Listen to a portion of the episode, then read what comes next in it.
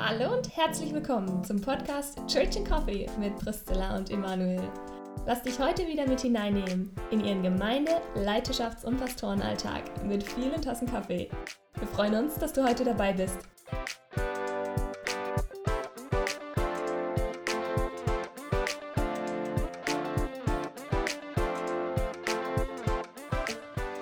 Herzlich willkommen zu einer neuen Folge unseres Podcasts Church and Coffee mit mir, Emanuel und Priscilla. Und zwar zum Thema Impfpflicht oder Impfzwang. Wie streiten Christen richtig? Wir haben gedacht, wir pushen mal ein bisschen unseren Account und schalten ein paar mehr ähm, Leute zu, denn mit diesem Thema wir hätten ja einfach auch nur sagen können, wir streiten Christen richtig. Aber wenn wir davor sagen, Impfpflicht oder Impfzwang, dann kriegen wir bestimmt 10.000 Zuhörer mehr. Zilla, erste Frage an dich. Warum, warum bewegt dieses Thema so viele Leute? Gute Frage. Jetzt habe ich dich erwischt. Tatsächlich habe ich mir das auch schon überlegt, warum plötzlich eine Impfung daherkommt und es relevant ist, ob du geimpft bist oder nicht und warum das ganze Familien auseinandertreibt. Ich bin mir ehrlich gesagt nicht ganz sicher, was dahinter steckt. Ich glaube, dass es viel zu tun hat mit Bedürfnissen nach Freiheit, Gesundheit, Kontrolle. Mm, und glaube ich, was auch ein starkes, eine starke Motivation innerlich ist, einfach dieses, also müde sein und endlich aus diesem, aus dieser schrecklichen Pandemie rauszukommen und endlich wieder ins Normale. Okay, ist gut, dass du das dazugefügt hast zum Schluss, weil ich hatte gedacht gehabt, so, ähm, bisher hat doch auch niemand sich interessiert für meinen Impfstatus. Äh, und nicht mal als die Masernimpfung jetzt für Kinder Pflicht geworden ist, hat sich irgendjemand dafür äh, interessiert, wirklich, ob du das auch tatsächlich machst, außer wenn du in den Kindergarten gekommen bist, die Kinder, dann mussten sie es nachweisen. Aber ansonsten hat er keiner auf der Straße angehalten und hat gesagt, was ist eigentlich dein Impfstatus oder so. Und jetzt musst du an jeder Tür, an jedem Eingang, musst du deinen Impfstatus nachweisen und sogar in persönlichen Beziehungen. Unglaublich viel. In, in, in Familien muss man Impfstatus nachweisen. Ich höre von Menschen, die werden dann auch zu persönlichen Feiern, privaten Feiern eben nach Impfstatus ein oder auch ausgeladen, dass man sagt, nee, bitte, ihr könnt kommen, aber bitte nur der eine Ehepartner, wo geimpft ist, der andere, der nicht geimpft ist, darf nicht kommen. Warum, warum ist es gerade so krass jetzt? Und deine Antwort ist, weil wir pandemiemüde sind, sozusagen. Also das wäre für mich die menschliche Antwort. Aber ich mehr und mehr merke oder den Eindruck habe, gerade jetzt auch den letzten Monat, wo sich das ja extrem zugespitzt hat, oder die letzten zwei Monate, dass da, glaube ich, eine große geistliche Dimension auch dahinter steht. Erklär mal. Also, weil ich merke immer mehr, dass, dass aus diesem Geimpftsein ja oder nein sehr viel Hass, Unverständnis und dadurch auch Isolation und Einsamkeit rauskommt. Und das sind für mich absolut ganz klar definierte oder einzukategorisierende Früchte des Feindes. Und, ähm, und ich fand es spannend, wir hatten ja letzte Woche die Predigt darüber in unserer Gemeinde, über die Endzeit, weil ja manche Christen jetzt auch sich fragen, okay, ist die Impfung das Mal des Tieres, ist, sind wir jetzt in der Endzeit, spitzen sich die Sachen zu. Und da fand ich es interessant, eben dieses ähm, eine Zeichen der Endzeit, dass die Liebe erkalten wird. Und ich glaube, ich habe das noch nie so wahrgenommen wie jetzt, ähm, diese extreme Hass und die tatsächlich Erkaltung von Liebe und zwar nicht nur in den sozialen Medien wie in den letzten Jahren so, ähm, sondern auch vor allem in Beziehungen, die bisher total stark waren. Und was für mich ganz besonders tragisch ist oder was für mich wirklich dramatisch wird, dass es eben nicht nur Menschen betrifft, die nicht die Liebe Jesu in ihrem Herzen haben, sondern auch Menschen, die bisher, also die zumindest sagen, hey, ich bin eigentlich Christ, ich will Jesus nachfolgen und plötzlich die mit Hass auch aufeinander reagieren. Und das finde ich, also das macht mich richtig traurig. Okay. Ja, es geht mir ganz ähnlich wie dir, dass gerade in den letzten Wochen sich das krass zuspitzt. Ich hatte das äh, anfangs der Pandemie oder auch dann im, im, im, Frühjahr dieses Jahr noch so wahrgenommen, dass vor allem da noch so ein bisschen diese, in, diese Impfskepsis sehr groß war, überhaupt diese Pandemieskepsis sehr groß war. Und man da eher so darüber diskutiert hat, über Verschwörungstheoretiker und Verschwurbler oder was, wie sie alle genannt wurden, die vom Great Reset oder irgendwas träumen und dass die ja alle keine Ahnung hätten und, und die wiederum haben den anderen vorgeworfen, dass sie keine Ahnung hätten. Aber es war alles noch auf so einem Niveau, wie man es halt kennt von den letzten Jahren, so Demo gegen Demo. Mhm. Und dann war das Sommer super, wir konnten ein bisschen durchatmen, sage ich mal. Und jetzt sind wir seit ein paar Wochen, so nehme ich es auch wahr, sind wir in einer Phase angelangt, wo es wirklich auch echt persönlich wird und es richtig hineingeht in, in die engsten Beziehungen bis zu, äh, allein aus den letzten Wochen, was ich gehört habe, jetzt nur die letzten vier Wochen, was ich gehört habe, Geschwister, die nicht mehr miteinander reden, Ehepartner, die vor der Scheidung stehen, Nachbarn, die sich äh, entfremdet haben und sich gegenseitig sozusagen Hausverbot erteilen, alles nur wegen ihrem Impfstatus. Ähm, äh, äh ich habe mich wirklich gefragt, was, was passiert hier in, unserem, in, in unseren Beziehungen und äh, wie können wir vor allem als Christen auch auf eine gute Art und Weise darauf reagieren, was ist unser Auftrag als Christen auch in dieser ja. Zeit, ähm, in, in, in diese Situation hinein, wie, wie wollen wir eigentlich reagieren? Ja. Das Erste, was ich wahrgenommen habe, ist oder sind die Stellungsnahmen von der evangelischen Landeskirche oder auch der katholischen Kirche in Deutschland die so, ich fasse es mal zusammen in einem Schlagwort, die ungefähr sagen, wenn du ein guter Christ sein willst, dann musst du dich und andere schützen und deswegen musst du dich impfen lassen. Dann bist du ein richtig guter Christ. Was meinst du dazu, Zilla?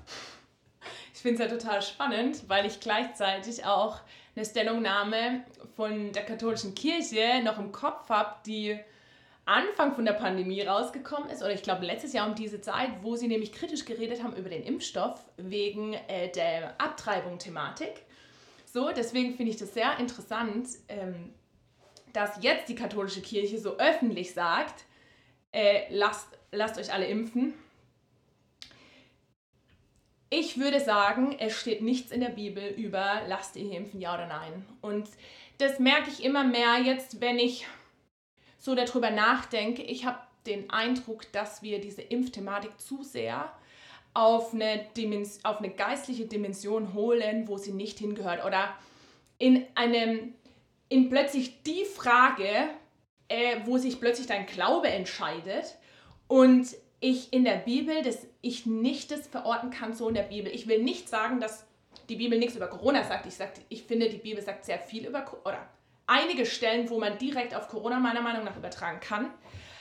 Aber ich habe ich hab den Eindruck, dass bei jetzt bei der Impfthematik wir den Eindruck haben, wir müssen jetzt Klarstellung beziehen als Christen. Wir müssen jetzt klar dafür oder dagegen sein. Und das erlebe ich auch, dass die, die ungeimpft sind, so eine ganz klare geistliche Position auch einnehmen und äh, die, die geimpft sind, auch eine geistliche Position einnehmen. Also jetzt ähnlich wie jetzt in äh, die Landeskirche sagt, ja, du musst impfen, dann bist du ein guter Christ. Und die anderen sagen, du äh, musst auf den Herrn vertrauen und das geht nur ungeimpft, was auch immer. Aber ich merke, das Problem ist, die Frucht daraus ist, dass wir uns entfremden. Und die Frucht ist nicht die Frucht des Geistes, wenn ich das mal so. Also ich sehe keine Frucht des Geistes aus diesem krassen also des Heiligen Geistes aus diesem krassen, ich muss mich jetzt für eine Seite entscheiden und dann bin ich da voll verbissen. So nehme ich es nämlich wahr. Und das, was ich wahrnehme in der Bibel, was der Grundtenor der Bibel ist, so dieses, ähm, wie gehst du mit dem anderen um? Äh, und da sehe ich die, also von, von A bis Z in der Bibel, äh, klar natürlich das, das Grundgebot, liebe deinen Nächsten wie ich selbst. Und dass sich durch alle Briefe und, und Bücher der Bibel hinweg zieht. Und ich habe den Eindruck, dass das plötzlich wegfällt und dass es völlig egal ist, wie du mit dem anderen umgehst und dass da gar nicht mehr drüber geredet wird, sondern Hauptsache, du hast deinen Impfstatus äh, gut begründet und dann am besten noch geistlich ummäntelt. Ja, das ist wirklich, das ist wirklich ganz interessant, dass das dann auch eben so eine moralisch wertende äh, Ebene bekommt in diesem Impfen, wo wir früher oder bisher ganz, für uns ganz klar war, ein, ein, oberster Wert ist wirklich, wie der Herr Jesus sagt, an was werden sie erkennen, dass ihr meine Jünger seid, indem ihr Liebe habt untereinander. Hast du manchmal heute das Gefühl, ähm, dass, dass, dass der Herr Jesus sagen würde, an was werden sie erkennen, dass ihr meine Jünger seid, indem ihr den, die richtige Impfentscheidung trefft, mhm. sozusagen. Und dann hast du wirklich die beiden Seiten und jeder begründet es so sehr geistlich und, sag, und, und sagt, oder, oder manchmal auch nur so zwischen den Zeilen, dass die anderen ja gar keine geistliche Position einnehmen, sondern dass sie einfach drauf reinfallen mhm. auf was auch immer eben man für eine Position vertritt. Und das ist schon äh, etwas, etwas Neues. Das hatten wir bisher zwar auch schon, diese Diskussion, aber eher so im, sage ich mal, eher so in den Nischenbereichen. Ich erinnere mich an Diskussionen von den Zeugen Jehovas zum Beispiel, dass es eben dann darum geht mit Bluttransfusionen und so. Und daran wird man erkennen, die waren Christen oder, oder dass man den, jo den Namen Gottes richtig benutzt, eben Jehova. Oder die, die Adventisten, die gesagt haben, in der Endzeit wird man erkennen an denen, die wirklich den Sabbat halten oder die Spe oder Speisegebote einhalten, dass, dass sie wirklich wahre Christen sind. Und bisher war immer klar, okay, das ist eine sektiererische Position, sowas. Das ist eine Randposition. Das ist eigentlich nicht christlicher Mainstream. Christlicher Mainstream hält äh, sagt ganz genau, was sind, was sind äh, klare Sachen, über die man auch nicht zwei Meinungen haben kann. Da geht es um, um, um Jesus, den Weg, der zum Vater führt und so. Und darüber können wir, ne, da, darüber können wir nicht diskutieren, aber ansonsten können wir über furchtbar, furchtbar viel diskutieren. Und auf einmal sind wir bei einer Frage wie den Impfstatus und man hat fast den Eindruck, man, darüber kann man nicht unterschiedlich denken, sondern man muss so denken in eine oder andere Richtung. Ja. Und das finde ich schon interessant. War bisher ein Kennzeichen der Sekten. Auf einmal hast du den Eindruck, viele Leute denken so. Ja, und ich frage mich tatsächlich, also was würdest du sagen, woher kommt das? Also weil ich mich tatsächlich frage, warum sind wir plötzlich so verbissen darauf? Warum, also und warum können wir nicht mehr miteinander reden? Also was triggert es so stark in mir, dass ich den, also so nehme ich es wahr, dass ich den Eindruck habe, jemand mit einem anderen im Status ist gleichzeitig mein Feind. Mhm. Das ist eine ganz spannende Frage, woher kommt es? Das ist natürlich schwierig, äh, sagen wir mal so monokausale Erklärungsstrukturen zu finden. Das hat sicherlich nicht nur einen Grund. Aber was schon spannend ist, ist, dass wir diese Diskussion überwiegend in den westlichen Ländern haben. Wir haben das ja nicht so sehr in den ärmeren Ländern. Da ist eher nur die Frage, kriege ich einen Impfstoff oder kriege ich keinen. Die haben ganz andere Thematiken und setzen sich vielleicht auch inhaltlich jetzt nicht so stark mit auseinander. Also es ist auf jeden Fall, eines ist auf jeden Fall ein Luxusproblem. Wir haben keine existenziellen Nöte mehr. Wir müssen nicht mehr darum kämpfen, dass wir genug zum Essen und zum Trinken haben oder ein Dach über dem Kopf haben. Und auf einmal wird so eine Frage, oder wir berühren in so einer Frage äh, ein existenzielles Problem. Nämlich hier geht es ja schon nochmal um Leben und Gesundheit, was ja normalerweise aus unserem Alltag ausgeklammert ist so wie es jetzt auch äh, immer wieder mal in Diskussionen äh, äh, aufgezeigt wird, wir haben ja auch in der westlichen Kultur den Tod ausgeklammert. Und auf einmal werden wir konfrontiert mit dieser Thematik und es wird sich entscheiden an dem, oder man hat fast den Eindruck, je nachdem, wie du dich entscheidest, hat es Auswirkungen auf Leben und Tod in deinem eigenen und in deinem Umfeld. Das heißt, wir berühren zum ersten Mal seit Jahrzehnten eigentlich wieder existenzielle Felder in unserem Leben. Und damit sind wir, das sind wir gar nicht mehr gewöhnt dass wir solche Entscheidungen treffen müssen. Und deswegen wird es ein bisschen hitzig, das ist das eine. Also ich sage mal, das ist ein Luxusproblem. Und das andere ist natürlich eine Überinformation, das ist klar. Wenn du in, in einer Informationsgesellschaft wirst du halt einfach geflutet mit Informationen und ist ja überall schon genug erörtert worden und dann, und, dann, und dann verlierst du dich auch in deine Informationsbubbeln eben und dann wirst du noch mehr getriggert durch diese viele, viele, viele, viele, viele Videos und Sachen und was du alles gucken kannst, sodass du das immer mehr das Gefühl hast, das kann, man kann das nur so sehen, wie ich das sehe und man kann es gar nicht mehr anders sehen. Und, und das zwingt uns in so eine oder radikalisiert uns in einer gewissen Weise. Und davor sind auch wir als Christen offensichtlich nicht gefeit, sondern auch wir fallen auf das rein und denken so, so muss man sehen. Ansonsten ist man kein, kein, kein, sonst hat man nicht wirklich nachgedacht oder ansonsten ist man kein richtiger Nachfolger Jesu. Das sind auf jeden Fall zwei Gründe, die ich wahrnehme. Und das finde ich, also ich finde es total spannend. Ähm dass du gesagt hast, eben, dass es plötzlich um eine Frage von Leben und Tod geht. Und dann ist ja, also existenzieller geht es ja eigentlich gar nicht mehr. Und da würde ich dir zustimmen, dass ja auch die Politik das bewusst so auch, oder bewusst, unbewusst, so propagiert hat, es geht hier um Leben und Tod, also oft und deswegen ist diese, diese Schlagwörter sind ja ständig mit der Impfthematik in Berührung, so oder in unseren Köpfen. Und das denke ich mir so, ach, das ist ja spannend plötzlich, dass Corona über Leben und Tod entscheidet. Also wenn du es jetzt, wenn du es wirklich äh, dann zurückverfolgst, so, hä, warum heißt es jetzt impfen, ja oder nein und so. Und ich finde es total äh, interessant, weil ähm, meine Mutter von Anfang an, das finde ich total stark, immer zu mir gesagt hat, weil ich manchmal dann auch Schiss gekriegt habe, ja, vielleicht habe ich jetzt Corona und dann habe ich jemanden angesteckt, was, und dann hat meine Mutter immer gesagt, Priscilla, ähm, Corona, du stirbst nicht an Corona. Keiner stirbt an Corona. So, also, was ich damit sagen wollte, ist, das Leben jedes Einzelnen ist in der Hand Gottes, nicht in der Hand von Corona. Und Corona ist nicht ein Schicksalsschlag, der jetzt halt entscheidet, ob dein Leben zu Ende geht oder nicht, sondern das ist Gott, der da drüber steht. Und ich, ich glaube, das ist furchtbar wichtig. Das ist so eine wichtige geistliche Erkenntnis in diesem Prozess, das ja viele Leute auch in Krisensituationen erlebt haben. Ich habe diesen Spruch ja auch schon von Leuten gehört, die im KZ waren, die, für die das ja wichtig war. Ich sterbe nicht am wow. Willen meiner Wärter, sondern ich sterbe am Willen Gottes. Mhm. Und das ist so entscheidend. Und die haben ja weitaus schlimmere Situationen gehabt als bei, als bei uns. Wir haben ja hier nur eine gewisse Wahrscheinlichkeit und die ist ja relativ gering, also aufs Ganze gesehen relativ gering, dass wir äh, äh, ähm, wirklich schwer erkranken oder sterben oder so. Aber die hatten wirklich existenzielle Themen und für die war das auch ein Trost. Ich sterbe am Willen Gottes und nicht am Willen äh, von anderen Menschen oder an meinen Fehlentscheidungen. Das ist so extrem wichtig. Ich kann nie tiefer fallen als in Gottes Gottes Hand rein. Und ich glaube, wenn wir das, wenn wir als Christen das in unserem Herzen hätten, wäre das schon mal ein dicker Baustein in unserem Leben, um so ein bisschen die Luft rauszunehmen und, und, und dann vielleicht auch ein bisschen sachlicher über die inhaltlichen Themen sprechen zu können. Absolut. Und da frage ich mich tatsächlich auch, auch für mein eigenes Leben oder grundsätzlich, äh, wie viel trauen wir Gott zu und wie viel denken wir, wir könnten selber oder müssten selber in der Hand haben. Wo ich in meinem Leben immer wieder erkenne, und jetzt an Corona wird es auch deutlich, dass ich manchmal unterschätze, wie viel Macht Gott hat oder Gottes Macht und, und auch Souveränität nicht im Fokus habe und manchmal denke, naja, wenn ich es nicht rumreiß, dann reißt keiner rum. So, ne? Und das ist ja so eine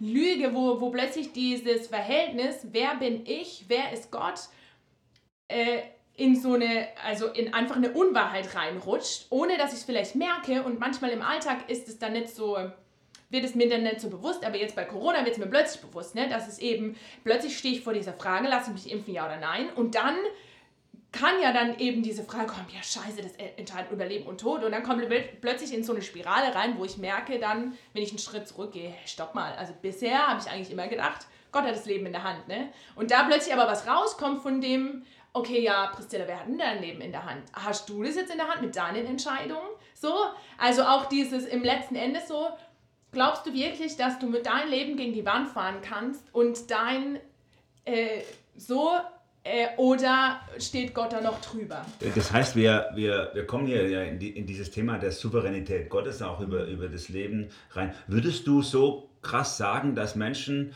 äh, dass wir als Menschen, wenn wir uns so versteifen auf, wir müssen die richtige Position hier einnehmen, dass wir äh, in so eine Falle von Hochmut und Selbstüberschätzung reintappen gegenüber Gott?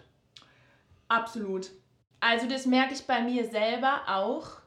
Ich habe erst dann Frieden gefunden über meine Entscheidung, lasse ich mich impfen, ja oder nein, als ich anerkannt habe, okay Gott, ich habe nicht alle Informationen, ich habe auch gar nicht den Überblick, ich treffe jetzt eine Entscheidung, ich weiß nicht, ob sie richtig oder falsch ist und in dieser Entscheidung bin ich in dir geborgen. Und davor ist mir, war ich in so einem Unfrieden und ich habe das nicht gecheckt, dass Gott drüber steht und habe immer so gedacht, oh, ich muss jetzt die Entscheidung treffen und es ist total schwierig und ich weiß nicht, was ich treffen soll. Und dann habe ich die eine Entscheidung getroffen und dann kam wieder jemand anderes mit der Gegenmeinung und dann bin ich wieder total geschwommen. Und wo ich mir denke, naja, wenn wir so durchs Leben gehen, auch wenn wir mit Gott leben, dann ist ja klar, dass der andere, der dann in der Gemeinde neben mir sitzt und eine andere Entscheidung getroffen hat, natürlich wird es mein Feind. Ne? Weil wenn die Entscheidung zwischen, äh, wenn die Entscheidung, mein Impfstatus jetzt ähm, Leben und Tod entscheide und ich der Souveräne bin, der das entscheiden muss und der andere eine andere Entscheidung trifft, ja, wenn die richtig ist, dann habe ich aber ein Problem. Ja. Und was würdest du jetzt sagen, wenn jemand äh, zu dir kommt und sagt, wenn du äh, die falsche Entscheidung oder wenn du die falsche Entscheidung triffst, dann bist du schuld an, an dem, dass andere äh, in Mitleidenschaft gezogen werden. Diese Diskussion gibt es ja von beiden Seiten. Also zum Beispiel nehmen wir das von der medizinischen Seite, die Leute sagen, wenn du dich nicht impfst, impfen lässt, dann steckst du deine Oma, irgendjemand an halt um dich rum und du bist schuld, wenn die dann einen schweren Verlauf oder Umständen sogar tot hat. Oder die, oder die andere Seite würde vielleicht argumentieren, würde sagen, wenn du dich impfen lässt, dann bist du, bist du schuld, dass äh, in unserem Volk sozusagen dann äh, irgendwie eine Diktatur eingerichtet wird und, und wir alle auf dieses große, auf diesen großen Betrug reinfallen, wo die, wo die uns und, und dass wir dann als Christen nicht mehr in Freiheit leben können, sondern letztlich in, äh, sag ich mal, die Kirchen irgendwie, ich sage jetzt mal so, verfolgt werden am Mhm. Schluss irgendwie. Dann bist du mit dran schuld. Ja. Also ich würde sagen, da, da überhöht man einfach die Entscheidung oder gibt der Entscheidung viel zu viel, auch also Schwere, die diese Last, die da plötzlich auf dieser Entscheidung liegt, kann, muss ich mich jetzt impfen lassen, ja oder nein, oder soll ich mich impfen lassen, ja oder nein, die ist viel zu groß, die kann ja kein Mensch tragen. Also ist ja total verrückt, als ob ich jetzt, wenn ich verantwortlich bin, dass eine Diktatur entsteht, äh, entsteht oder ich verantwortlich bin, dass fünf Menschen in meinem Umfeld sterben. Also wo kommen wir denn dahin? Also, ne?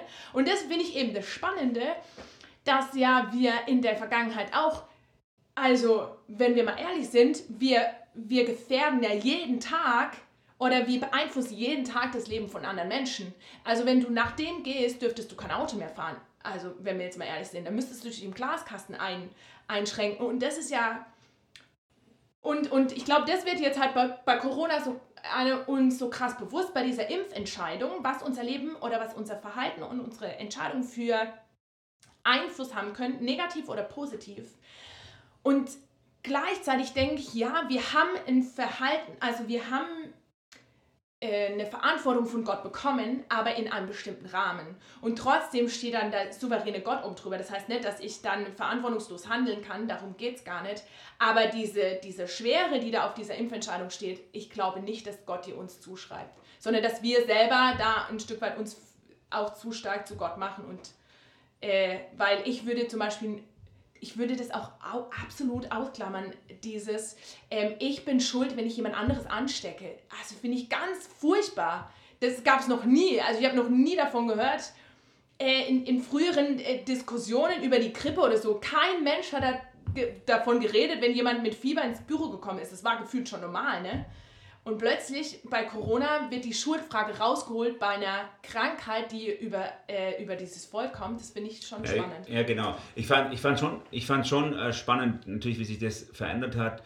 Ich erinnere mich an Zeiten, wo Kinder äh, oder Eltern ihre Kinder auch mit Fieber im Kindergarten gebracht haben, weil sie halt eben arbeiten gehen mussten oder so. Und, man, und dann hat man schon gesagt, so, ist ja blöd, warum können die ihre Kinder nicht daheim? Aber irgendwie hat man ja auch Verständnis gehabt, weil die Wirtschaft ist ja am Ende auch wichtiger und dass sie einen Job und so hat.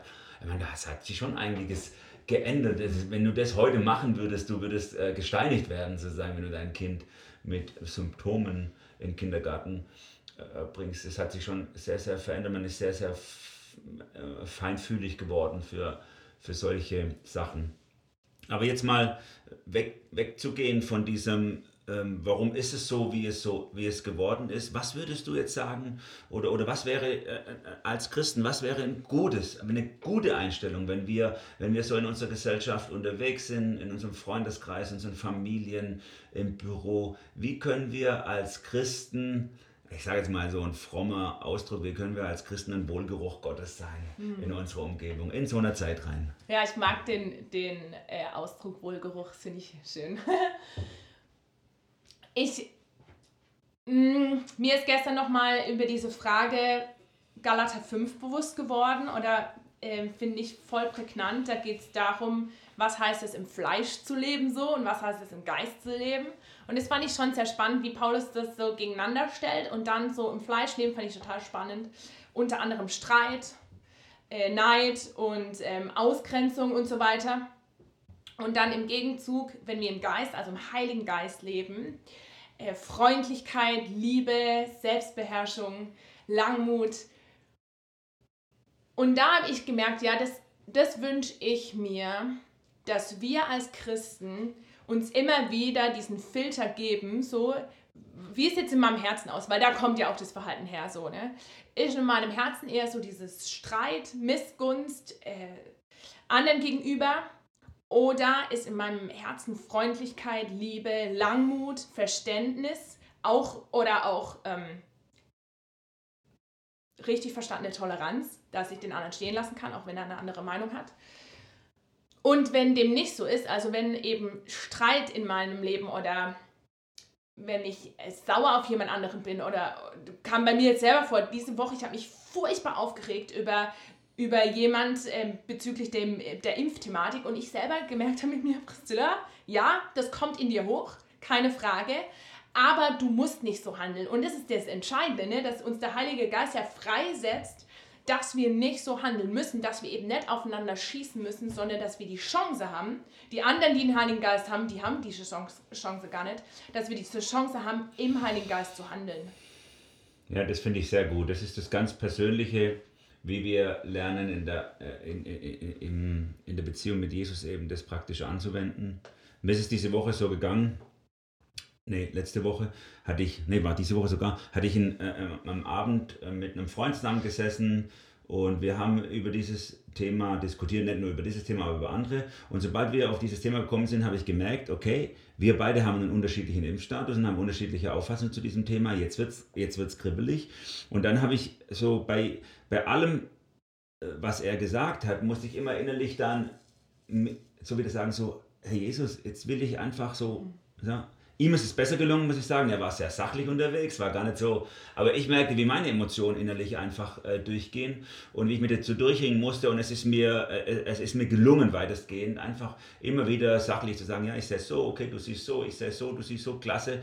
Und, und am Ende, schwupp, war es halb eins in der Nacht. Und es war so ein cooles Gespräch, das wir miteinander hatten und ich habe wirklich auch ein Stück weit nochmal besser verstanden, wie man zu einer, wie, äh, wie man zu einer anderen Auffassung kommen kann bei diesem Thema als ich ich habe. Ich, ich habe gedacht, das wünsche ich mir mehr, dass solche Gespräche stattfinden, wo du innen drin dich einfach zurücknehmen kannst durch die Liebe von Jesus und du einfach dich dem, dem aussetzt, so warum und dem auch nachgehst, warum sieht es ein anderer anders als ich und, wie, und aus welchen Gründen kommt er zu einer anderen Entscheidung als ich und dann das auch wertschätzen stehen zu lassen und sogar, ich habe das auch dann so ausgedrückt, ich kann verstehen, warum du so entschieden hast, wie du entschieden hast. Und dass das, und, und ich kann das, ich möchte das stehen lassen.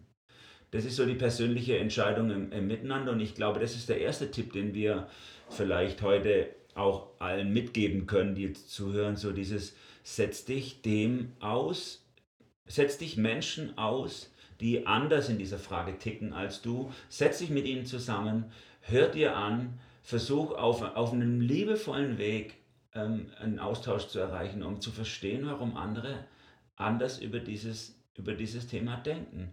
Immer wieder, der Herr Jesus sagt, an der Liebe untereinander werden sie erkennen, dass ihr meine Jünger seid. Lass uns darum ringen. Ein anderes ist sicherlich auch die Frage nach Information und nach Informationsdisziplin, die wir einhalten müssen. Ich glaube, da wären, wären wir als Christen ähm, oder sind wir als Christen auch herausgefordert, ähm, uns nicht zu überfluten mit zu vielen Informationen und vor allem nur mit einseitigen Informationen. Oder wie siehst du das? Mhm. Ja, würde ich dir zustimmen.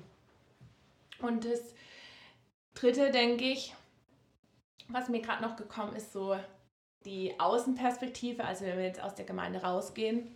Ich habe letztens gedacht, ich glaube, es war nie einfacher, in Licht zu sein als jetzt, weil ich nehme die Welt als sehr dunkel, sehr hasserfüllt war. Und wenn da wir als Christen hineinkommen mit der Liebe Gottes, dann wird diese Liebe so rausstrahlen, weil eben in, also je dunkler die Welt oder je dunkler der Raum, desto heller das Licht ist aufgeht. Und ich glaube tatsächlich, dass es meine Überzeugung nie einfacher war. Und wie blöd wären wir als Christen, wenn wir sagen, komm, wir zerstreiten uns wegen so einer dummen Impfung und ähm, das Evangelium wird dadurch getrübt. Also auch diese Ewigkeitsperspektive, das ja, wäre vielleicht der ja. vierte Gedanke oder 3b, diese Ewigkeitsperspektive zu haben. So ganz ehrlich, wird es in der Ewigkeit relevant sein, wie ich jetzt mit der Impfung entschieden habe, ja oder nein? Hm. Oder wird es viel relevanter sein, wie ich mit meinen Mitgeschwistern umgegangen bin, was für ein Zeugnis ich nach draußen war? Und dann kommen wir wieder auf das Leben oder Tod. Ne? Darum geht es, also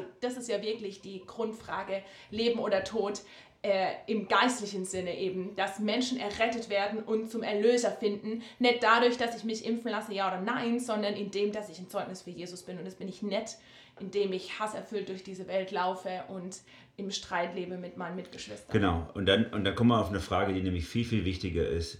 Die, die wichtigste Frage im Leben ist nicht, ob jemand 20 äh, Jahre früher stirbt, als ihm eigentlich bestimmt gewesen wäre. Also unabhängig davon, dass es gar nicht geht. Aber das ist nicht die wichtigste Frage, sondern wo er hingeht, wenn er stirbt. Hm. Ob er bei Jesus ist oder nicht, das ist die entscheidende Frage. Und das ist so cool, wo ich das äh, diese Woche gelesen habe, ein Artikel von, von den Vorsitzenden der Evangelistenkonferenz in Deutschland, die entschieden haben, sich nicht impfen zu lassen, weil sie sagen, die Ungeimpften sind die, die größte ausgegrenzte Gruppe momentan in Deutschland und das ist ihre größte missionarische Chance, indem sie sich nicht impfen lassen. Man kann darüber, über, ich weiß nicht mal, was die persönlich denken über Impfung, das sagen sie darin nicht, aber dass sie diese Entscheidung so treffen, unter dieser Perspektive zu sagen, mir ist doch das Allerwichtigste, dass ich Menschen mit der Liebe von meinem Jesus erreiche und, und, und, und daher leitet sich meine Impfentscheidung ab und nicht durch diesen moralischen äh, Diskurs, den wir gerade haben über diese, über diese Thematik. Da habe ich echt, das hat mich beschämt, da habe ich gedacht gehabt, so alle Achtung, das ist eigentlich das allerwichtigste mhm. Argument. Wie können, wie können Menschen wie können Menschen auf Jesus hingewiesen werden ja. und wie kann ich mich so entscheiden, dass Menschen auf Jesus hingewiesen werden. Amen. Und ich glaube tatsächlich, dass da auch wirklich Friede einkehrt, wenn es plötzlich nicht mehr darum geht, wie treffe ich die Entscheidung für mich und unter dem moralischen Druck, den ich, unter dem ich stehe oder so, sondern die Entscheidung treffen, so hey, was ehrt Gott? Wie kommt Gott groß raus? So. Und ich glaube, dass da eine Riesenlast von unseren Schultern auch fällt. Jetzt könnte man eigentlich ein, ein, Ende hier setzen, aber ein Thema würde ich schon noch gerne besprechen, nämlich ich kann ja zu, dieser, zu diesem Entschluss kommen für mich, so oder so mich zu entscheiden und sagen, okay, ich will allein nur auf, äh, auf der Grundlage meines Wissens und in Abhängigkeit von Gott und was Gott ehrt eine Entscheidung treffen. Aber dann erlebe ich ja automatisch, äh, sage ich mal, das Feedback meiner Umgebung, weil es ja eben so ein aufgeladener Diskurs ist. Und, und, und dann gibt es Leute, die, die beklatschen mich für meine Entscheidung, die sagen, super, dass du so entschieden hast, und andere Leute, die feinden mich an für meine Entscheidung. Und jetzt ist die Frage, wie kann ich als Christ mit diesen Emotionen und mit diesem Feedback und mit dieser Reaktion eben auch auf eine gute Art und Weise umgehen? Was würdest du sagen, wie können wir als Christen, wenn wir für uns selber eine Entscheidung getroffen haben und sagen, okay, so glaube ich, in Verantwortung vor Gott ist die richtige Entscheidung, aber andere äh, die dann bewerten, wie gehen wir da richtig mit um? Spannende Frage. Spontan will ich auch sagen, mit Galater 5, Vers 22, mit den Früchten des Geistes. Also, ich glaube, ich glaube, das ist auf jeden Fall eine Chance zu, zu erkennen, also wie du es vorhin auch gesagt hast im konkreten Beispiel, was kommen da für Emotionen in mir hoch? Also klar, beklatschen ist ja keine Frage, wollen wir alle gern. Schwierig wird es ja dann, wenn jemand mich anfeindet oder mir mit Unverständnis entgegenkommt aufgrund meiner Entscheidung. Und dann ist tatsächlich dann entscheidend, okay, zurückzuschauen und dann, oder zurückzugehen in einen Schritt und dann zu überlegen, was, was macht es mit mir? Und ich wünsche mir immer mehr, das habe ich jetzt diese Woche auch, äh, musste ich konkret an einem Beispiel lernen, wo mir Unverständnis entgegengekommen ist, einen Schritt zurückzugehen und zu sagen, okay, Jesus, du siehst, es macht was mit mir. Es, und, und das war voll wichtig für mich, habe ich gemerkt. Weil wir natürlich auch als Christen so rumlaufen können, so, ja, es macht gar nichts mit mir, ich stehe über den Wolken und über den Dingen und ich bin ja total cool und relaxed. Und ich gemerkt habe, diese Woche, ich bin überhaupt nicht cool und re relaxed, sondern es greift mich total an. Aber dann trotzdem zurückzugehen und zu sagen, nein, Jesus, ich gebe es dir trotzdem ab. Und ich gebe dir diesen Schmerz ab, dass es mich richtig trifft so, und dann, also das, das wäre für mich das A und O, damit zu Jesus zu gehen. Und nicht einfach impulsiv zu handeln und jetzt irgendwie zurückzuschlagen. Ähm, ja. Ja. Ich finde es so, so cool, mir ist es diese Woche so gegangen, als ich in, im Austausch mit anderen, wir lesen gerade zusammen ein Buch, äh, als, ich da, als, als es da genau um dieses Thema ging, wie man mit emotionalen, ähm, so emotionalen Diskussionen richtig umgeht. Das ist das Buch, das ich auf jeden Fall empfehlen kann von Thomas Harry von der Kunst, sich selbst zu führen, finde ich super. Und er bringt in seinem vierten Abschnitt Selbststeuerung, sagt er, wie, wie gehen wir damit um, wenn wir, wenn wir in emotional aufgeladenen Momenten äh, in dieser Herausforderung stehen äh, was ist jetzt das richtige Verhalten. Und er bringt fünf kleine Tipps, die finde ich voll cool und die würde ich gerne mal wiedergeben an dieser Stelle. Er sagt, das allererste, was ich mir sagen muss, wenn ich mir mich dem ehrlich eingestehe, das hat mich verletzt und das bringt mich unter Druck, was der oder die gerade sagt und wie der und die mich, mich wertet, das bringt mich unter Druck. Der erste Schritt ist, äh, die Perspektive einzunehmen, ich habe es mit Gott zu tun. In allererster Linie, ich habe es mit Gott zu tun. Mega. Egal, Egal, was der andere sagt, egal, was der andere bringt, ich habe es mit Gott zu tun, es steht unter Kontrolle Gottes, es steht unter der Zulassung Gottes und Gott ist auch in diesem Moment dabei. Die zweite Perspektive finde ich cool, sagt er, meine wichtigste Aufgabe ist es, Gott zu vertrauen. Das ist das Zweite, was wichtig ist. Es ist nicht meine wichtigste Aufgabe, gleich ähm, ähm, dem anderen dann meine Meinung aufzudrücken oder dem, irgendwie dem anderen zu begegnen, sondern zunächst mal muss ich bei mir bleiben und einfach in meiner Situation Gott zu vertrauen.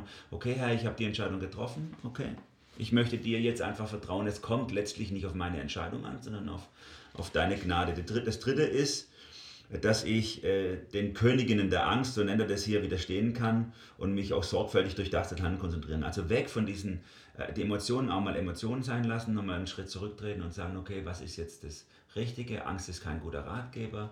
Äh, äh weder die Angst vor, äh, vor Tod noch auch die Angst vor Ablehnung von anderen. Lass mich einfach nochmal einen Schritt zurücktreten und nicht diesem Drang nachgeben, jetzt sofort gleich irgendwas irgendwie mich verteidigen zu müssen oder irgendwas einzunehmen und die vierte Perspektive nennt er die Eigenverantwortlichkeit festhalten. Okay, ich bin verantwortlich. Ich muss die, die Verantwortung für den anderen treffen. Er trifft seine Entscheidung und dafür ist er verantwortlich. Ich bin für meine Emotionen verantwortlich. Ich bin aber auch nicht für den anderen seine Emotionen verantwortlich. Wenn der andere sich aufregt über das, wie ich entschieden habe oder wie meine Meinung ist, dann ist das zunächst mal seine Verantwortung und nicht meine Verantwortung. Ich bin für meine Emotionen verantwortlich und versuche die in Verantwortung vor Gott äh, richtig äh, verantwortlich damit umzugehen. Und dann das fünfte, das finde ich auch so spitze, ich lerne Ungelöstes auszuhalten. Und oh, das ist bei so einem Thema so furchtbar wichtig, denn wer, ganz ehrlich, wer kann mit absoluter Sicherheit wissen, was absolut richtig ist?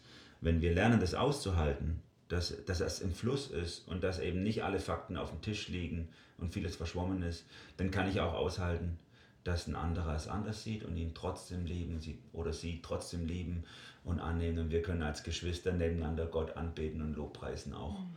auch ohne dass wir in, in der Sachfrage zusammengekommen sind. Ja, und ich denke, auf was für einem besseren Fundament als auf Gott können wir diese ungelösten Fragen auch, wo es vielleicht wirklich um Leben und Tod geht, aushalten. Also ähm, kein anderer, also ich glaube, mit keinem anderen Fundament kann man das so entspannt aushalten und das wünsche ich mir auch dass wir das immer mehr entspannter aushalten können, weil wir uns unserem Fundament bewusst sind. Ja. Von daher können wir auf jeden Fall sagen, oder würde ich auf jeden Fall gerne sagen, uns allen zurufen, schaltet mal einen Gang zurück, tretet mal ein bisschen auf die Bremse, nehmt eure Emotionen runter, soweit es möglich ist, fokussiert euch nochmal neu auf Gott, hm. erhebt die Frage nach dem Impfstatus oder überhaupt die Bewertung der Pandemie und des Lockdowns, erhebt sie nicht zu einer moralisch-religiösen Frage, sondern seht sie als Frage zweiter Ordnung an. Und lasst uns auf die wirklich wesentlichen Dinge der Nachfolge Jesu ja. konzentrieren. Und die sind wirklich ähm, einander, oder was du gesagt hast, einander leben und diese, und diese Sekundärtugenden aus Galater 5, 22 zu kultivieren, wie Demut, Sanftmut, Selbstbeherrschung, Freundlichkeit mhm. und so weiter. Spannend, cool. Ihr dürft gerne uns Rückmeldung geben, was ihr davon haltet. Ich fand es sehr ermutigend für mich selber. Und damit wären wir für heute am Ende. Wir verabschieden von uns, von euch und bis in zwei Wochen. Macht's gut. Bis dann.